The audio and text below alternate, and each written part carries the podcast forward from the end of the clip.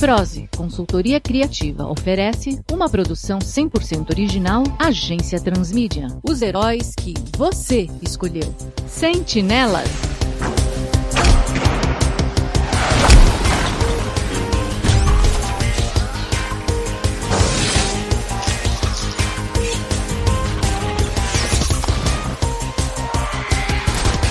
Segunda temporada, pela madrugada.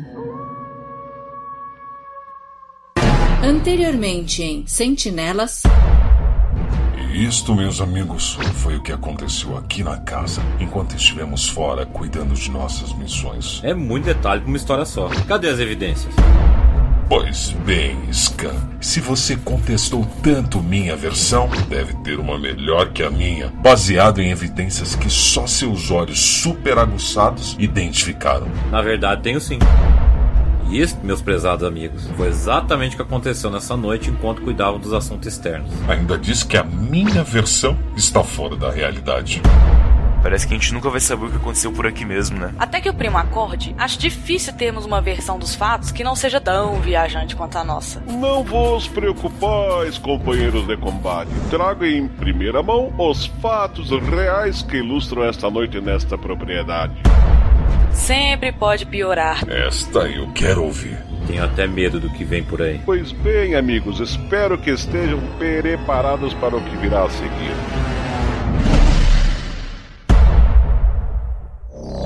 Episódio 8 Capítulo 17 Quase uma verdade Parte 3 Santos, 12 horas antes.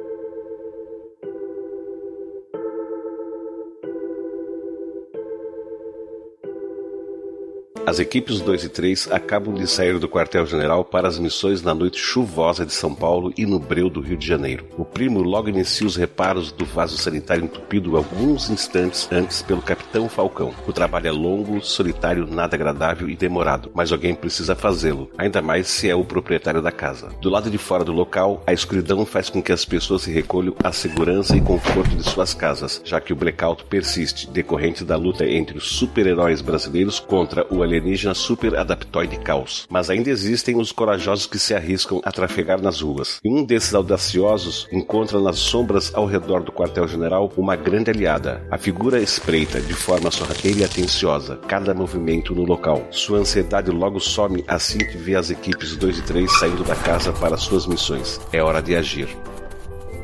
Pobre megafone. Suas incursões comerciais para convencer os super-heróis a adquirirem seus produtos têm sido tão frustradas quanto as tentativas de um gato aprender a latir. Começa a cair uma garoa fina e irritante dos céus, o que completa a angústia do mercador de quinquilharias que, de cabeça baixa entre os joelhos, é ensopado pela chuva. Mas Megafone, que contempla o asfalto e uma leve corrente de água direcionada às galerias de esgoto, percebe alguém de pé à sua frente. Lentamente ele levanta sua cabeça e tenta identificar seu companheiro de sarjeta, mas é impossível possível assimilar detalhes de sua aparência, ainda que esporádicos relâmpagos iluminem o céu. No entanto, é possível perceber um porte físico atlético, alto e hostil, já que segura megafone pela gola da camisa e o ergue a um metro do chão com apenas uma das mãos. Megafone assustado não perde a chance de tirar proveito de sua própria desgraça. Violência não leva nada, meu amigo.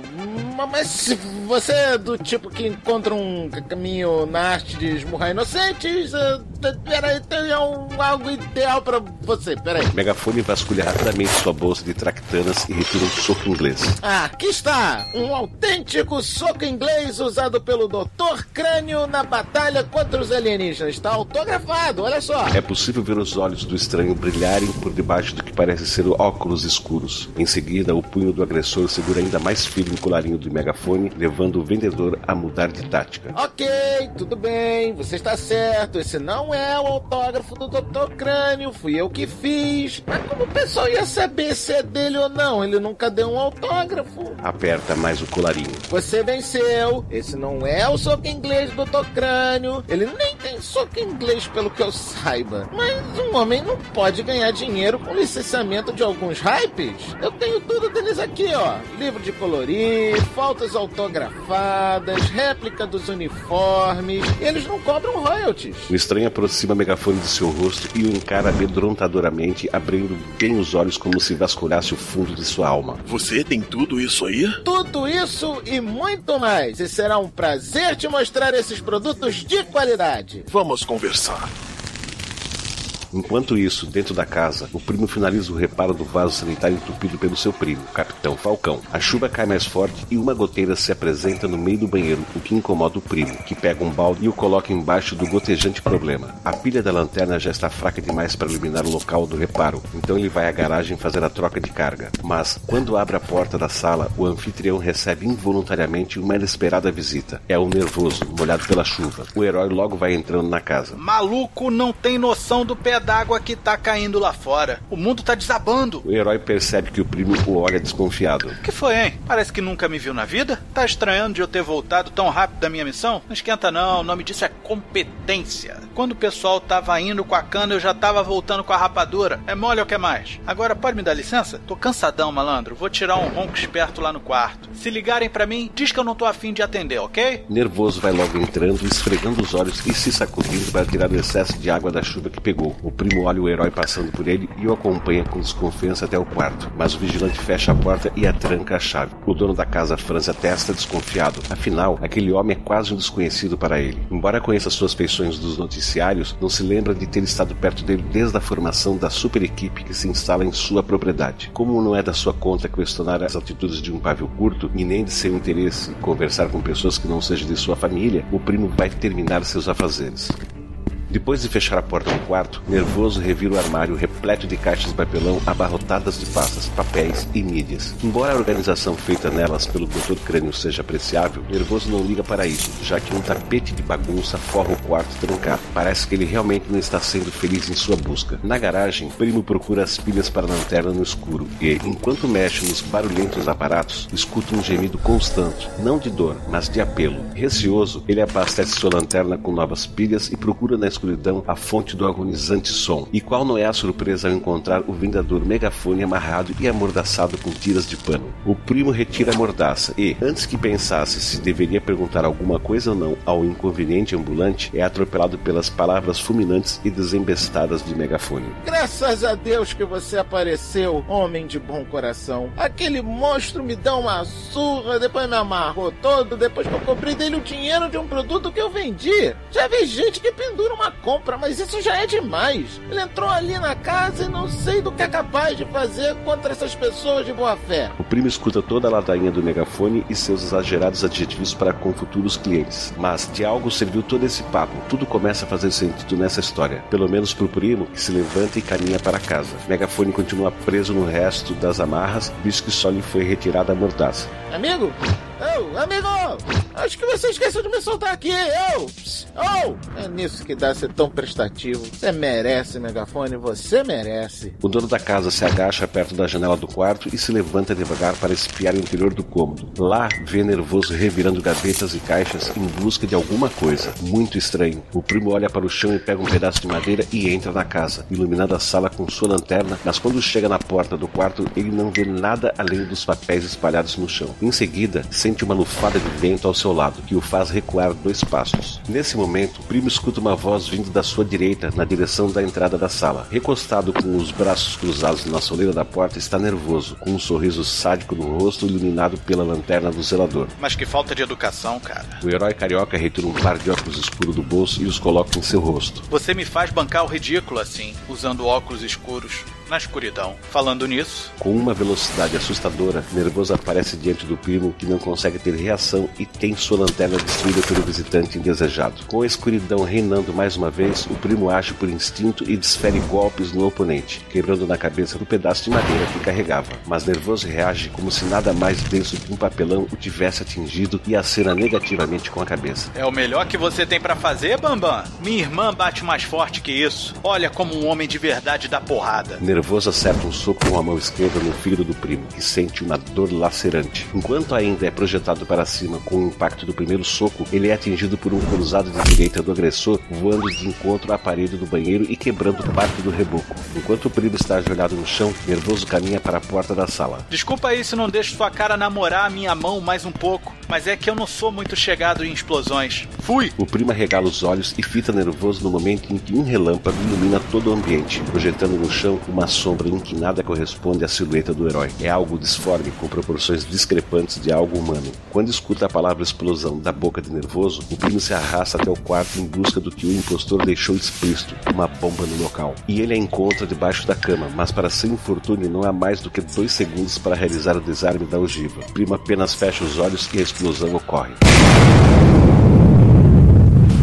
A garagem suporta boa parte da explosão e não desaba totalmente sobre o megafone, mas o acerta com uma telha de amianto, desacordando. De resto, tudo vem abaixo. Nervoso assiste a tudo do outro lado da rua e após a dispersão de boa parte do calor, o herói, entre aspas, retorna ao local e entra na crepitante propriedade. Vasculhando sob os focos de incêndio e entulho, o impostor não encontra vestígios do primo. Não há indícios dele no quarto onde houve a explosão e nem na sala, o local onde o viu pela última vez antes da detonação da bomba. Mas ele percebe um rastro de algo que foi arrastado do quarto, passando pela sala e chegando até o banheiro, praticamente intacto após a explosão. A trilha de cinzas e poeira leva até a privada, o que causa estranheza no falso nervoso. Analisando o vaso sanitário, ele percebe que não tem água dentro, está completamente seco. Em seguida, olha para a válvula da descarga e é movido por um impulso. Aperta o botão de acionamento do mecanismo hidráulico. Para seu espanto, a privada libera um túnel vertical com pouco mais de um metro de diâmetro. Ao fim de uma rápida descida, o impostor se encontra num espaço enorme, provavelmente maior do que a própria casa acima. Apesar da escuridão, ele enxerga perfeitamente e retira os óculos escuros, colocando-os no bolso. E logo ele identifica um cômodo gigantesco com organização bem definida: mesa, muitos monitores, armários, quadros táticos e mapas de acrílico espalhados pelas paredes. Todos os objetos ali estão cobertos por lençóis brancos para protegê-los da poeira do local. Um ruído estridente, que era ouvido pelo intruso de forma discreta no quarto acima, ganha mais intensidade ali embaixo, como se entrasse diretamente em sua cabeça. Ele conta cada passo seu até chegar à fonte do som, uma sala fechada com uma densa porta de metal. Pelo número de passos dados, o cômodo fica localizado abaixo do quarto. O visitante inicia uma sequência de golpes na porta de metal, mas nenhum arranhão é feito na estrutura da superfície plana.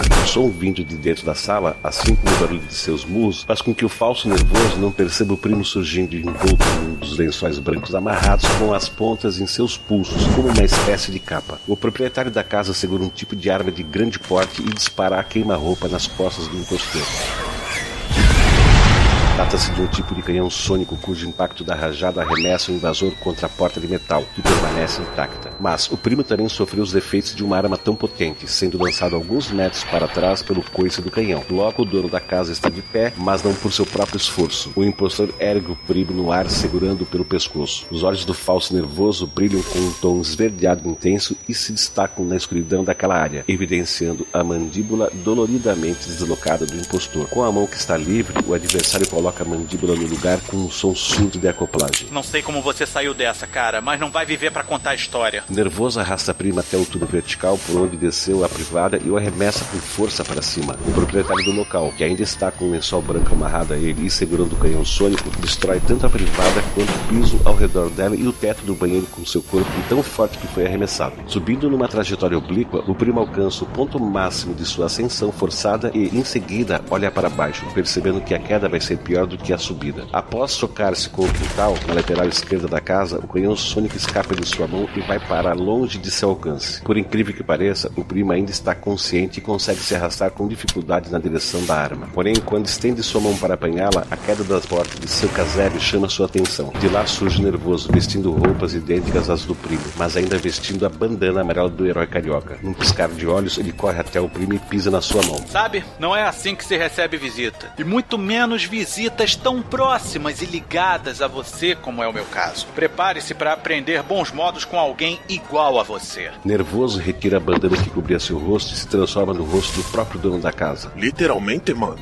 Mas para não ficar muito confuso, o primo, entre aspas, retira os óculos escuros de um bolso e os coloca. Vamos marcar as cartas. O primo é erguido pelo seu impostor pelo colarinho e tem seu rosto golpeado, fazendo voar de encontro à garagem, destruindo-a quase totalmente. O gênio mal se aproxima do amontoado de entulho e o revira em busca do original, mas encontra Megafone de olhos arregalados. Óculos escuros de noite? Eu tenho um de visão noturna muito bom na promoção, hein? Ora, calhe a boca. Nem amarrado assim, você desiste de vender suas tralhas? Assim que termina de falar, o impostor é surpreendido por um soco vindo de dentro do entulho logo abaixo dele. O ataque vem diretamente do primo, que se ergue dos escombros e caminha com dificuldade para fora da garagem destruída. Megafone, alheio à luta dos iguais, percebe um serrote no chão e se arrasta para lá o mais rápido que pode, iniciando um processo de desgaste da corda que ainda o amarra. Enquanto isso, o primo luta contra o seu eu maligno. Não são necessárias palavras para demonstrar a raiva do original, que aponta para o rosto do impostor e se coloca em uma postura de combate. O gêmeo mal se ergue do chão e passa a mão no olho, percebendo que seus óculos caíram. A luta entre o primo e o impostor é veloz e destrutiva, com constante trocação, mas é notório o cansaço do original, que leva mais bordoadas conforme a luta se prolonga. Num último lampejo de força, ele desfere um soco no oponente, fazendo-o recuar bastante. O problema é que ele cai perto do canhão sônico e não pensa duas vezes antes de pô-lo em punho. O primo não tem reação diante do impostor agora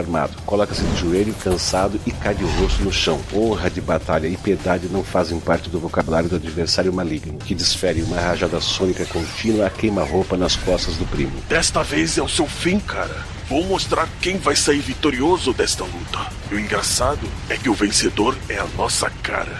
Veja como é legal o golpe pelas costas. A rajada fica cada vez mais potente e o chão é empurrado para baixo com o primo. Uma cratera vai se abrindo sobre o corpo da vítima conforme os disparos continuam, mas o suplício do dono da casa é interrompido quando o canhão sônico entra em colapso de sobrecarga, explodindo na mão do impostor. Os pedaços do aparato tecnológico se espalham pelo quintal, fincando-se na parede, no chão e no corpo do impostor, cujas mãos são bastante machucadas com a explosão. Mas, para o espanto do original, ele vê sua cópia reestruturando seus dedos de uma maneira assustadoramente rápida. Prepara os feitos. Então me diga, onde paramos? Ah, sim. Na parte em que te mando para onde você já deveria ter ido há muito tempo. O gêmeo maligno pula na cratera e torce o lençol em volta do próprio eixo para dar mais tensão às fibras, transformando-o numa corda. Em seguida, o envolve no pescoço do primo e o ergue pelas costas, usando os cotovelos para empurrar o corpo para frente enquanto as mãos puxam o lençol para trás, o sufocando sem chances de resistência. Somos tão parecidos, não é? A única diferença é que temos sentimentos diferentes pelas pessoas que você acolheu desta casa. Você quer dar guarida a eles. Eu quero que sejam enterrados aqui. Claro, depois de eu fazer a retirada do que procuro, coloco todos lá embaixo. Eu sepulto. Acho que nem eles vão perceber a diferença entre nós quando eu assumir o seu lugar aqui. Mas primeiro, tenho que me livrar do corpo original. Diga adeus, idiota. Ah, me esqueci. Você não fala com estranhos. Na lápide que vou amarrar nos seus pés, quando te jogar no rio, vou escrever: morreu sem dizer nada. Adeus, idiota. Como? Mas, para a surpresa do impostor, a voz não vem da sua vítima desacordada, mas sim de alguém atrás dele. O som do disparo de uma arma de fogo rompe o momento da dúvida e o gêmeo mal é atingido no seu ombro esquerdo, e colateralmente o ombro direito do primo. O falsário olha para trás e vê megafone solto das cordas e apontando a arma para ele, ainda que trêmulo. A cópia maligna solta o original, que cai dentro da cratera e faz com que o buraco aberto pela bala se feche diante dos olhos do seu atirador. O vendedor descarrega todo o tambor de seu revólver calibre 38, levando a ameaça mutante ao chão. Mas o que assusta a megafone é ver o alvo dos disparos se arrastando pelo solo em sua direção, enquanto os buracos das balas fecham vagarosamente. Enquanto a cópia do mal corre atrás do megafone, cai dos céus um relâmpago nas costas do proprietário da casa dentro da cratera. Seu coração volta a bater e a respiração, ainda que fraca, retorna. A vida retoma seu corpo.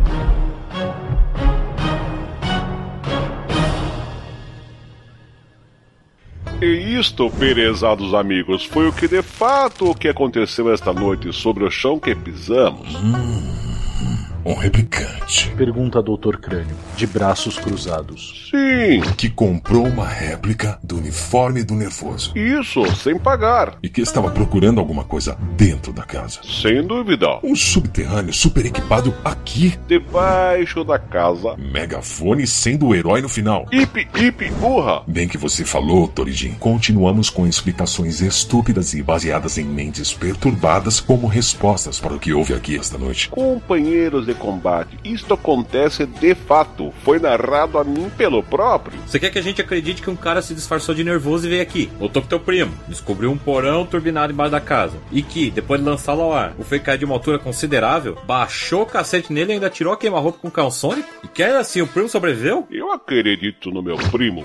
e eu acredito em doentes. Diz Scan, dando as costas ao herói gaúcho. Olha, capitão, o cara falou que resistiu a uma explosão e uma queda gigantesca. O cara é um baita mentiroso. Diz Toridin, com a mão no ombro do grandalhão. Ei, gente, eu acho que antes de condenar o grandalhão aí, vocês deveriam dar uma olhadinha nesse trem aqui, ó. Lebre Rubra diz, de dentro dos destroços da casa. Vamos lá. Andando sobre os restos chamuscados de reboco, madeira e cinzas, os heróis chegam até o banheiro, encontrando acesso ao túnel vertical narrado pelo Capitão Falcão. Depois de engolirem em seco ante a informação, todos pulam no fosso de elevador privado e chegam num local escuro, tendo apenas parte do teto iluminado pela luz do dia, que entra pelo túnel. Pessoal, acho que vocês deveriam ver isso. Diz Scan, usando uma de suas visões. Toridin seguia pela voz do colega e queima sua energia aqui fortemente, fazendo com que a luz proveniente ilumine o local. É exatamente como o Capitão Falcão narrou: os monitores, a mesa, os mapas de acrílico e a tal porta de metal, sem falar de um cômodo similar a um vestiário, mostrando que o local é muito maior do que o próprio terreno em si. Dr. Crânio mexe nos computadores e constata a tecnologia de ponta. Sua atenção é chamada para um símbolo piramidal no monitor, símbolo este que também está em todos os objetos do local, como uma logomarca. Na parede, o símbolo se apresenta bastante grande, talhado num metal verde desconhecido. Isso é fantástico! Como poderíamos imaginar que tinha um porão enorme desses aqui embaixo? Não parece um simples porão, Lebre. É como aqueles locais onde soldados montam suas bases escondidos dos olhos dos inimigos. Casa mata. Ainda bem que não achamos uma caverna ou uma fortaleza de cristal, não é? Teríamos sérios problemas de copyright aqui. Mas, gente, sem querer incomodar, tá ficando chato bancar o vagalume, viu? Não tem problema, Torijin. A luz se acende. Aqui embaixo tem luz própria, abastecido com energia solar. Incrível. Aguardo vossas desculpas para quem lhes narrou a verdade. Tá, tá, beleza, foi mal, grandão. Mas me diz então, é, o que a gente vai fazer então com essas provas? Vai entregar na mão da polícia? Acredito que roupa suja se lava em casa. Capitão Falcão diz, indo para a mesa. Ok, então eu poderia ficar com esses óculos escuros aqui, né? Tudo bem. Toridin diz, tirando os óculos de dentro do kimono. Esses óculos são do primo. Diz Capitão Falcão, apreendendo os óculos. Uai, mas não eram do outro primo? Não, são do primo que lutou contra o primo e o primo quer. Ah, basta. Minha cabeça lateja ao criar justificativas plausíveis a vocês. É do primo e assunto encerrado. Enquanto o Capitão Falcão, Toridin e Lebre Rubra discutem, Scan fica de frente para a porta de metal que o impostor teria tentado derrubar em vão, mesmo com toda a força que, em teoria, possuía. Qual o problema, Scan? Tudo isso. É tudo muito estranho, cara. Eu também não sei explicar como um cara como o primo conseguiu manter isso aqui em sigilo. E onde conseguiu essa parafernália sofisticada. Mas quando não há explicação imediata, é melhor aceitar os fatos e buscar a verdade aos poucos. Ainda assim eu fico cismado. Eu não consigo ver através dessa porta com minha visão de raio-x e nem pelas paredes ao redor dela. Devem ser de chumbo. Lembra-se que o Capitão Falcão disse que o falso nervoso encontrou resistência do metal? É diferente. O chumbo é pesado, mas não é tão resistente. Isso aqui é de uma liga metálica mais forte que qualquer metal que eu conheço. E é capaz de bloquear qualquer tipo de radiação, interna ou externa. E o que você acha que pode ser, Scan? Não faço ideia, cara. Mas acho que vão descobrir logo, logo os motivos de todas essas coisas estranhas estarem acontecendo.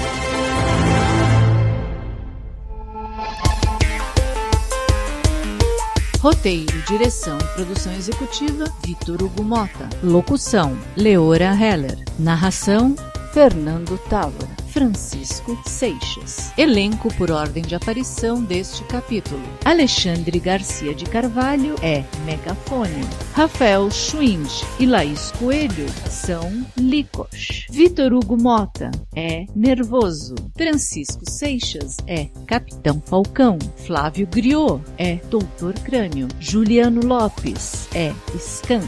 Matheus Mantuan é Touridin. Luana Rig é Lebre Rubra. Caio Fernandes é Cláudio Gedeão. Douglas Frick é Ari. Bruno Gunther é Marvio. Bruna Evelyn é Pink Rocker. Renato Arléo é Arqueiro. Epílogo. Lavras, Minas Gerais.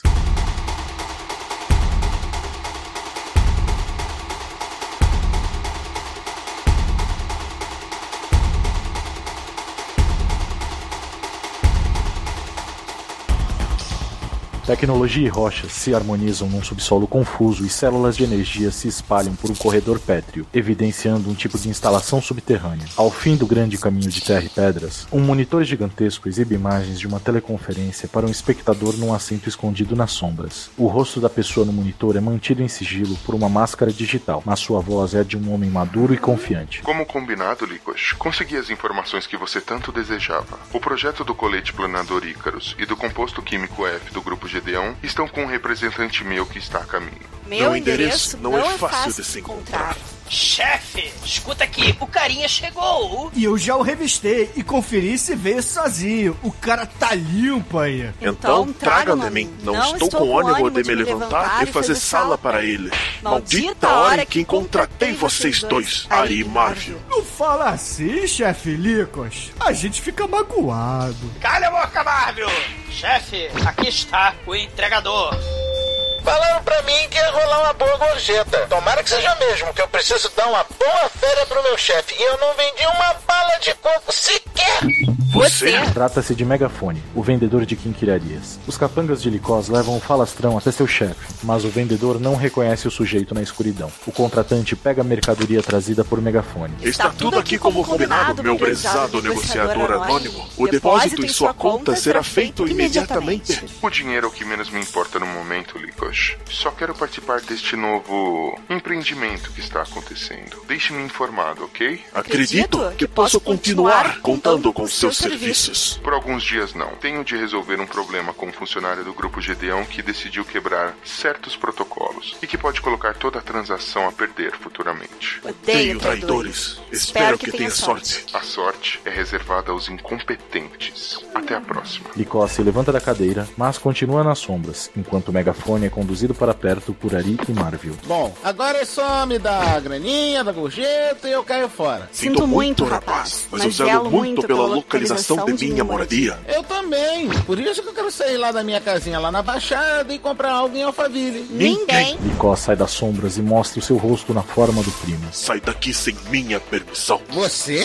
Exatamente. Eu não sou o tipo de rosto muito comum, mas nisso eu dou um jeito. Licós assume o rosto de Edna Cordeiro, a repórter desaparecida na chegada de caos na Terra. A partir de agora, seu tagarela, você vai trabalhar pra mim. Não costumo processar as pessoas quando elas atiram em mim. E você paga melhor que o meu chefe. Você não entendeu, seu boca aberta? Escolha uma coisa que você não tem. Se Licos te escolheu, você fica, entendeu? Eu também não curtia muito aquele emprego mesmo. Megafone dá de ombros. É assim que eu gosto.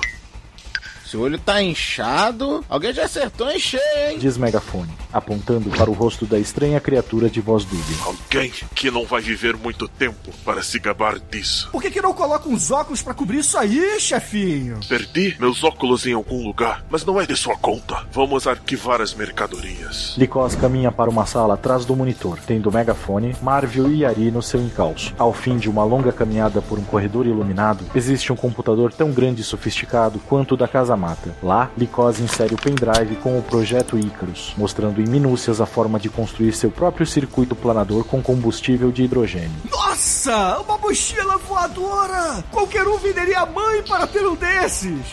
Inclusive o cara que fez Sleepaway Camp. Foi uma ótima aquisição, chefe! Ótima mesmo! Isto é secundário, meu caro. A minha mais valiosa aquisição foi esta. Depois de salvar as informações do projeto Icarus, Licós insere o pendrive com a descrição química completa do composto F, uma substância sintética capaz de acelerar o processo de replicação celular e de repor células mortas. O problema é que ainda não está concluído. E por que uma fórmula de creme para rugas é mais valiosa do que uma mochila voadora? Por que, meu novo funcionário, teria a oportunidade de estudar a fração restante do composto e completar o processo? E aí vai vender? Não, rapazes. Vocês pensam em dinheiro, eu penso em poder. Quando eu tiver completado o que falta para o composto ficar pronto, ele vai acordar. Licosa aperta o interruptor que acende uma incubadora tubular adiante, onde está a pupa de caos em forma de hífen, recolhida por ele ao fim dos eventos com o alien original. E esse negocinho aí sozinho vai te ajudar alguma coisa, chefe? Ele é fundamental para eu conquistar todo este planeta. Oh meu Deus, meu chefe! Pelo jeito ele é bem forte, não é mesmo? Ele, nem tanto. Mas eles dependem deste negocinho, Ari. Ele, chefe, mas quem? Sim, eles. Licosa ativa a chave da sala, que ilumina uma série de incubadoras tubulares enormes, dispostas como colunas de um corredor, cinco de cada lado. Dentro de cada um destes recipientes estão imersos pedaços de algo que já foi vivo. Quando o megafone se aproxima para ver mais de perto, se espanta. Eu já vi isso antes. São os braços dos clones do caos? Perspicaz, megafone. E o que você pretende fazer com esses braços? Na hora certa, meu amigo, você e toda a Terra vão saber. Durante muito tempo eu não disse em que acreditava, nem acredito sempre no que digo. E se às vezes eu falo a verdade, eu a escondo entre tantas mentiras que é difícil encontrá-la. Nicolau Maquiavel. Venha também dar forma à sua ideia com a Agência Transmídia. Basta enviar a sua intenção de adaptação, feedback ou sugestão para o e-mail contato@agenciatransmedia.com.br, pelo Twitter arroba pelo facebook.com barra agência transmídia ou através de um comentário pelo site www.agenciatransmedia.com.br. Tão logo recebermos seu recado, entraremos em contato. A Agência Transmídia agradece a sua atenção. Tenha uma boa semana.